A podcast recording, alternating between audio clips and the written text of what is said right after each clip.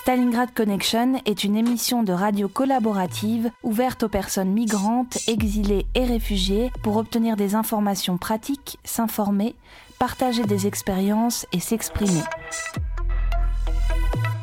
Deux fois par semaine, le lundi et le jeudi, de 13h30 à 14h sur FPP 106.3.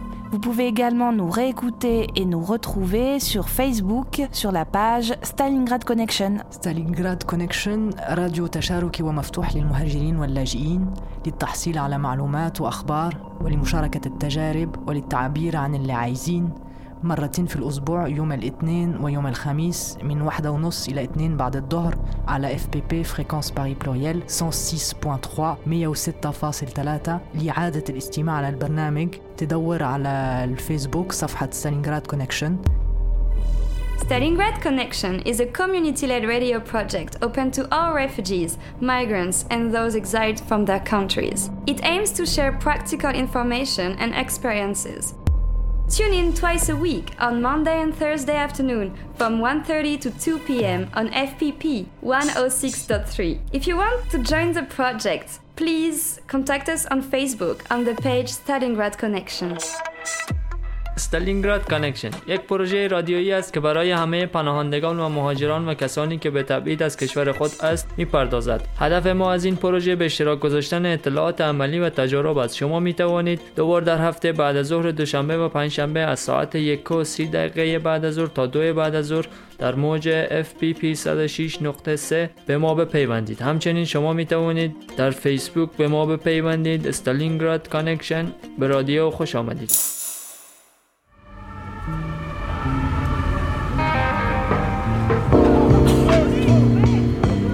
ستالينغراد كونكشن استالینگراد کانکشن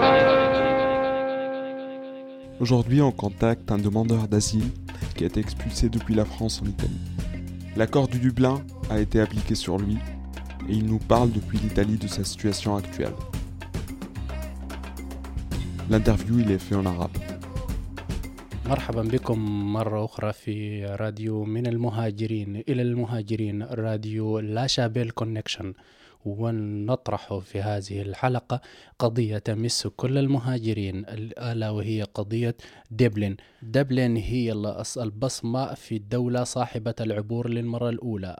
تشمل جميع دول الاتحاد الأوروبي التي يعبر منها المهاجر من وإلى دولة أخرى.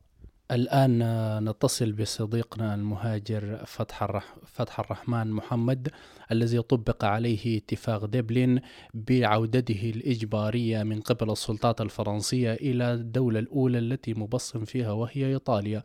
وكيفية الإجراءات التي مر بها من مطار شارل ديغول بفرنسا حتى وصوله إلى مطار روما الدولي وتقديم إجراءات اللجوء في إيطاليا.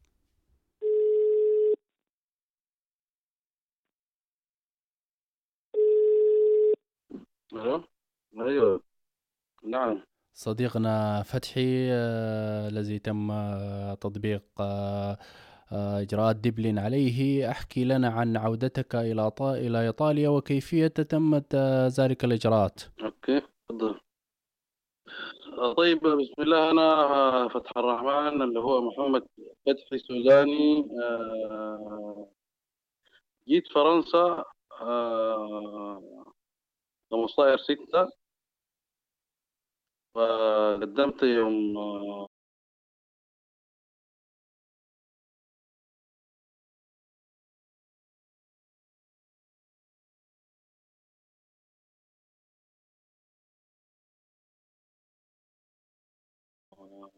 واحد ثمانية في بروفيسور سيرجي بصمتة. من واحد ستة من واحد ثمانية عفوا لحد آه، ثلاثة اتنين اللي هي سبع شهور. طلبتني آه، آه، إيطاليا. قال لي إيطاليا دايرة فأدوني التذكرة وقمت رجعت إيطاليا في المطار. وصلت الساعة 9 صباحا قاعدين لحد الساعة 9 مساء. وخيروني قال لي عندك خيارين. يا تقدم في إيطاليا يا نعمل لك إبعاد من الاتحاد الأوروبي نهائي. وأصلا طبعا ما عندي الرغبة في إيطاليا أصلا آه، يا صديقي احكي لنا عن اللي حصل معك شنو بالضبط في préfecture Cergy وكيف كان تمت الإجراءات وكيف آه، تعامل معك ال préfecture والله في Cergy طبعا ما قلت لك أنا ادوني ال- الموعد يعني بعد بعد تم ست شهور ادوني موعد يوم ثلاثة شهر اثنين. فجيت الموعد قال لي يا أخي إيطاليا دايرات فبعد ذا قال لي آه، تمشي عندك آه، خمسة يوم تستأنف فيه لو دارت تعمل القضية. فعلا استأنفت في الخمسة أيام عملت القضية. والقاضي قبل ما يطلع القرار قال لي تيجي يا جماعة قال لي تيجي توقع نفسك بالدكتور كل يوم اثنين فوقعت المرتين المرة الثالثة أدوني تذكرة. السفر وقال لي تمشي يوم واحد ثلاثة تغادر لإيطاليا يعني من يوم ثلاثة اثنين أنا بوقع لحد يوم واحد ثلاثة 27 يوم. في المحكمة القاضي رفض ال- الطلب وقال لي ترجع إيطاليا. ده اللي حصل في البريفكتور ألو؟ فصل لنا بكل التفاصيل. اللي حصل معك شنو؟ بالضبط في مطار شارل دي جول وكيف تمت إجراءات انتقالك من فرنسا إلى إيطاليا؟ في شارديون مشيت قابلت الشرطة والشرطة استلموا مني الورق وقعدوني قطعوا لي التذكرة وودوني على الطيارة direct. وركبتها في الطيارة بالشرطة يعني جيت معي اثنين تانيين وتحركت الطائرة الساعة تسعة صباحا وصلنا لا تحركت الطائرة الساعة ثمانية. طيب فصل لنا بالضبط كل الإجراءات اللي حصلت معك في مطار روما وكم آه، قعدت في مطار روما وحصل معك شنو بالضبط؟ الساعة تسعة وثلث وصلنا مطار روما في مطار روما. فناس مكتب التقديم مخيريننا يا تتقدم في إيطاليا إجباري يا تاخذ آه، طرد من الاتحاد الأوروبي. وفي جماعة من المطار جماعة أنا وقت جيت قعدت في المطار جوني أنا قاعد من الساعة 9 صباحا لحد الساعة 9 مساء بقينا 35 واحد. ال 35 نفر ديل في خمسة فتحوا لهم الباب وقالوا لي أنت امشي وفي آه، عشرة أدوهم طرد عادي أنا اطلع من سبعة أيام تغادروا أراضي إيطالية. ونحن الباقيين 20 نفر. وزعنا على كامات في إيطاليا وألزمونا نكتب قصتنا في المطار وأخذنا ال- الأدريس والسي بي سي في المطار وبدون تذكرة ترين وجوك وال- والأدريس بتاع الكامل بتمشي وصلنا الكامات. وصلت الكلام قال لي أنت أول محكمة عندك يوم خمسة شهر تسعة يعني بعد ست شهور ده أول لك مقابلة في الحكومة الإيطالية. أنت حاليا تكون قاعد في الكام ما عندك أي نشاط ما عندك أي شيء تقديم ما عندك أي اجراء تعمل إلا بعد ست شهور أول اجراء احكي لنا عن وضعيتك الآن حاليا في إيطاليا وكيف المعيشة وكيف الإجراءات وكيف آه، طريقة الإجراءات المتبعة و... وهل هي إجراءات آه، آه، بتتم بطريقة سلسة ولا في تعقيد في الإجراءات؟ حاليا أنا قاعد في كام طبعا المطار وزعوني لكام ودوني التذاكر والعنوان. ركبت ال- ال- الترين وصلت المعسكر هو بعد ساعتين من المطار. وصوروني في الكام هو عبارة عن بناية من ثلاثة طوابق. وفيها مكتب بتاع اسيستنات قاعدين. والسكن آه، ثلاثة نفر في غرفة. نفرين في غرفة. والسراير العادية. بس الأكل بتاعهم طبعا هو المكرونة دي وال ثابتة مكرونة بس 40 ساعة مكرونة دي اللي بناكل فيه يعني. وقام قال لي انت أول إجراء عندك بعد ست شهور. ده فهمت من الناس الكام لحد. دي. الكام هنا الناس قاعدين له سنتين ونص وثلاث سنة مثلا ورق لحد هسه. من جميع قبائل أفريقيا من جميع دول أفريقيا قاعدين الناس في سوداني واحد آه له تسعة شهور. آه لسه إجراءاته ما خلصت. فما أعرف أتفاهم مع ذلك لكن في واحد عراقي وواحد آه ليبي وواحد آه مغربي تقريبا. لا جرمني واحد سوداني ده العربي يعني. المعارف الكام ما في حد بيتكلم معاك المواعيد الاكل هو الساعة 8 صباحا الإفطار الساعة 1 العش... الغداء الساعة 9 بالليل العشاء. ده البرنامج برنامج ثابت ما في أي برنامج ما في أي نشاط ما في أي شيء.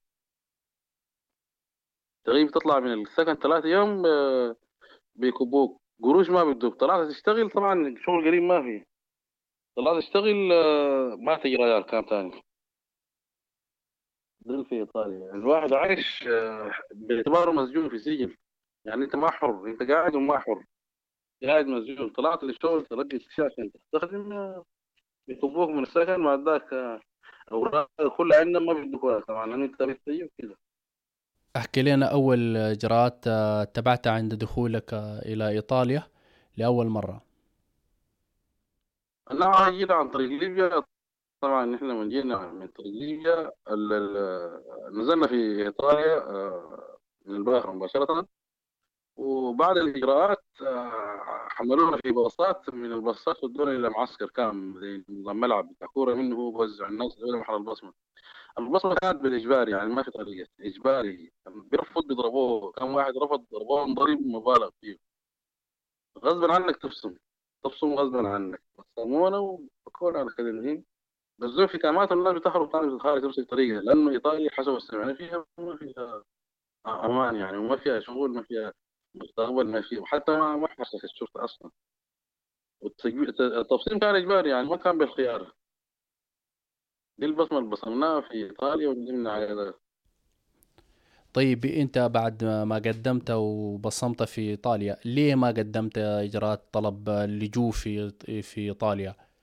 وليه اخترت إنك أنت تجي فرنسا؟ والله طبعا إحنا ودينا جداد ما عارفين شيء ما فاهمين عن إيطاليا لكن ال ال ال الإرهاب اللي شفناه من الشرطة والمعامله معنا خلتنا نخاف من إيطاليا أصلا يعني. الناس غلاظ بالقوة وما بيتفاهموا وضرب واسلوب رفع يعني. خلانا نخاف أصلا من الوضع في البلد لأنه هم الشرطة واجهت البلد. يعني المعاملة مش معاملة راقية عشان الواحد يقدر يقدم فيها وما عرفنا فيها الحاصل عليها شنو أصلا. ايطاليا بيقدموا وين ده؟ إحنا ما عارفين خدونا بكام الناس طلعوا طلعنا مع الناس. وين قالوا في التميل يقول يمكن كنت يقدموا فيها مشينا لقينا التهريب لفرنسا مشينا لفرنسا أصلا. لكن فر... إيطاليا أصلا ما ما جينا نقدم فيها. أنا شخصيا ما جيت أقدم في إيطاليا أصلا ولا جيت أقدم في فرنسا أصلا. أنا طريقي ماشي كنت ماشي الانجليزي أصلا. قاصد جامعي هناك قاصد بريطانيا ما قاصد الدولتين أصلا. احكي لنا عن رسالة أخيرة ممكن توجهها للسلطات الفرنسية ورسالة خاصة ممكن توجهها للسلطات الإيطالية ورسالة بتوجهها للسلطات الاتحاد الأوروبي ورسالة لإخواننا المهاجرين في دول الاتحاد الأوروبي. آه، كيف ممكن تقدم لهم رسالة وكيف ممكن تحكي لهم وكيف ممكن تقول لهم ونصيحة ممكن تقدمها لهم شنو؟ والله طبعا نوجهها للاتحاد الأوروبي أصلا لو في مسؤولين يراجعوا حول اللاجئين في بالذات في فرنسا وايطاليا أول شيء في إيطاليا الواحد لما يخرج جديد المفروض يخيروه أصلا هو مش وين الإنسان بيجي من هناك هارب من موت هارب من إرهاب هارب من حروبات يعني. يخيروه ما يجبروه أنه مثلا يبصموه إجباري. ويفكوه. والبصمه هذا شو المقصود منها وضحوا للمهاجر اول حاجة. حقه يعني. ممكن أنا ما دار بصم يا ممكن توصل الرجال عشان تقطع أنت حمايتي أنا بيجي الواحد بيجي طالب حماية. الاتحاد الأوروبي يجي يراجع يكون عنده مسؤولين يراجعوا إيطاليا ويشوفوا قانون شنو فرنسا قانون شنو يعني. يعني فرنسا ما حتى القانون اللي في فرنسا أصلا يعني ما ما ملزم بال- بالقانون الاتحاد الأوروبي. يعني القاضي ممكن يكسر بصمة وممكن يرجع بمزاجه. والناس المهاجرين بوريهم إنه حقهم ما يخلوا حقوقهم يعني الواحد ما يبصم مهما يكون في ايطاليا بالذات الواحد جاي مهاجر والناس طالبة حقوقها. والناس اللي في فرنسا حاليا مرجعينهم آه، آه، فرنسا ما يرجعوا فرنسا. يمشوا كاتب الاتحاد الأوروبي هناك يمشوا كاتب الامم المتحده يمشوا ال- الإعلام يكتبوا في الجرائد يطالبوا بحقوقهم. لأنه إذا جو ايطاليا معناها دي نهايتهم هنا أصلا. يعني ما يفرق بين ايطاليا وبين بلدانهم هم أصلا هاربين منها. الواحد بيجي هنا منتهي بيدمر. لا في تعليم ولا في شغل ولا في استقرار ولا في أمل. حتى سكن ما في في إيطاليا. فربنا إن شاء الله يسوي يساعد الناس. في الأخير بنشكرك صديقنا الغالي آه، فتحي محمد. على سعة صدرك وعلى شرحك الوافي لقضيتك وعن الإجراءات اللي تمت معك ومن من- في فرنسا وفي إيطاليا والنصيحة الغالية لأخواننا المهاجرين. وفي الختام بنشكر كل المستمعين فردا فردا وبنقول إنه دي جزء بسيط من إضاءة على قضية آه، واحد بس من المهاجرين كمثال لا أكثر. وهذه القضية تمثل آلاف المهاجرين آه، مش في إيطاليا براء وفي فرنسا وإنما في جميع دول الاتحاد الأوروبي. هذه لمسة أخيرة من آه، على قضية مهمة جدا. وفي الأخير بنقول إنه نحن نحن مهاجرين لا أكثر.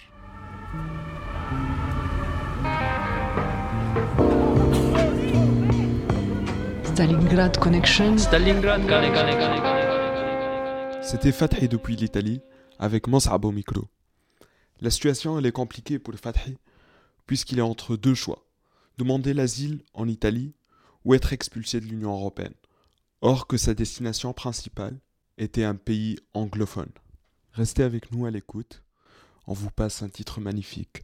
Quincy Jones et Bill Cosby, 1969.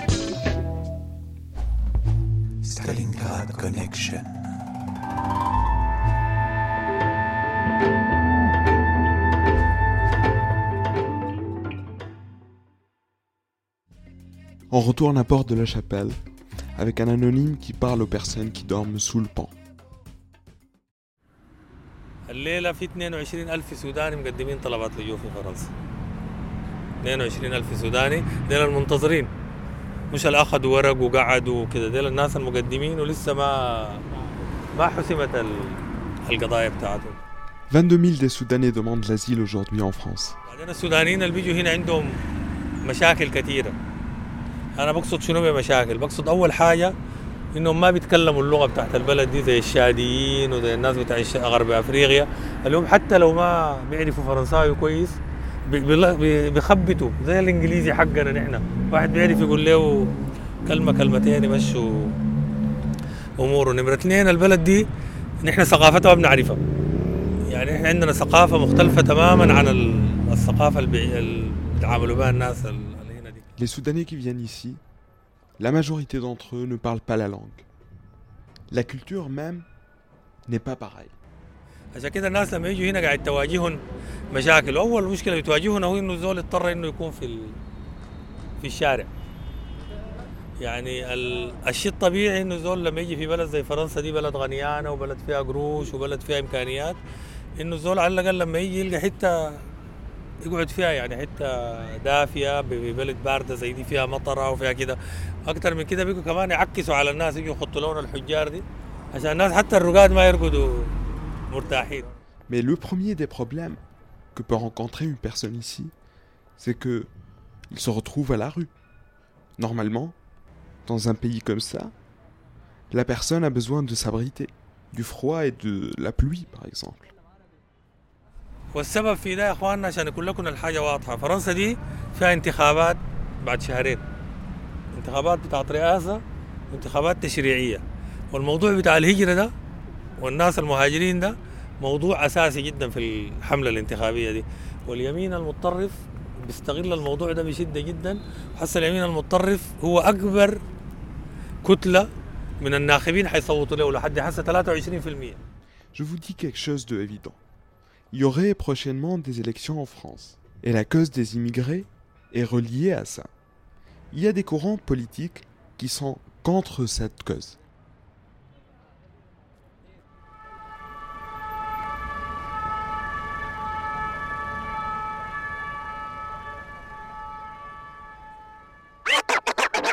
Les Français n'en peuvent plus de l'immigration massive, légale et illégale. We will build a great wall along the southern border.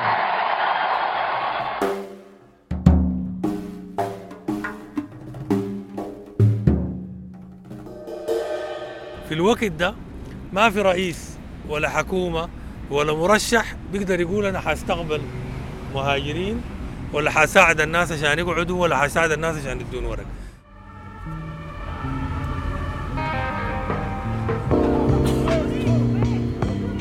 Stalingrad Connection. Stalingrad Connection.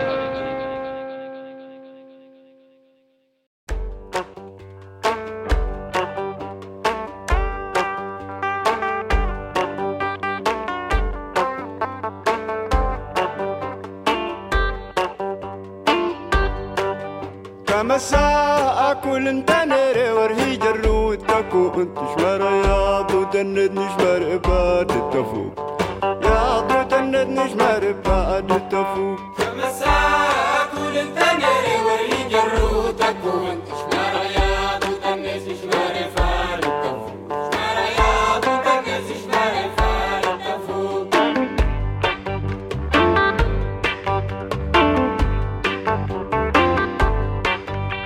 يا غادق لغري تضو تفو. لو تنري تملت تجروتي غف تكون ريت هلا تجاوز تقدر تكون كم الساعة أكون أنت ناري وريد الروح تكون معايا تدمس شماري فارق معايا تدمس شماري فارق تفوق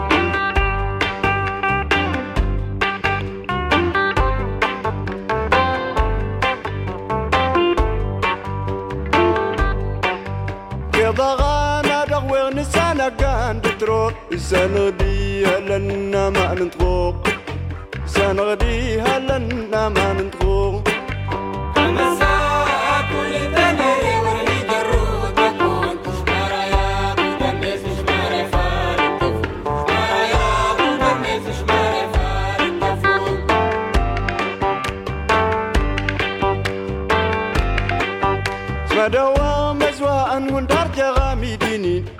تكون شمارة يا بود الناس شمارة فارق تفوق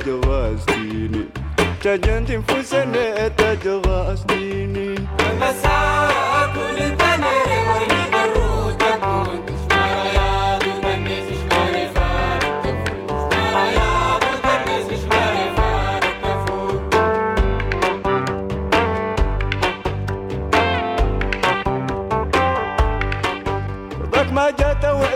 وعلت روتا ستة ساتك ناتدي نمك فنسي النفوس ارتيلا لنا سلتكوي هي النفوس ارتيلا لنا سلتكوي خمس ساعات كل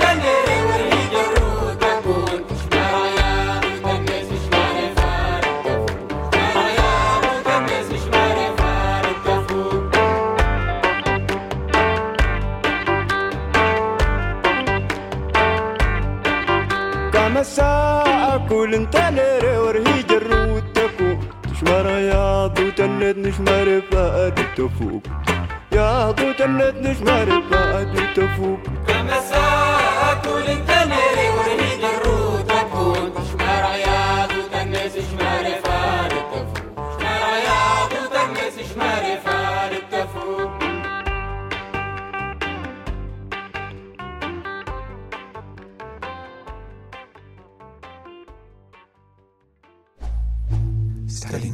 Connection.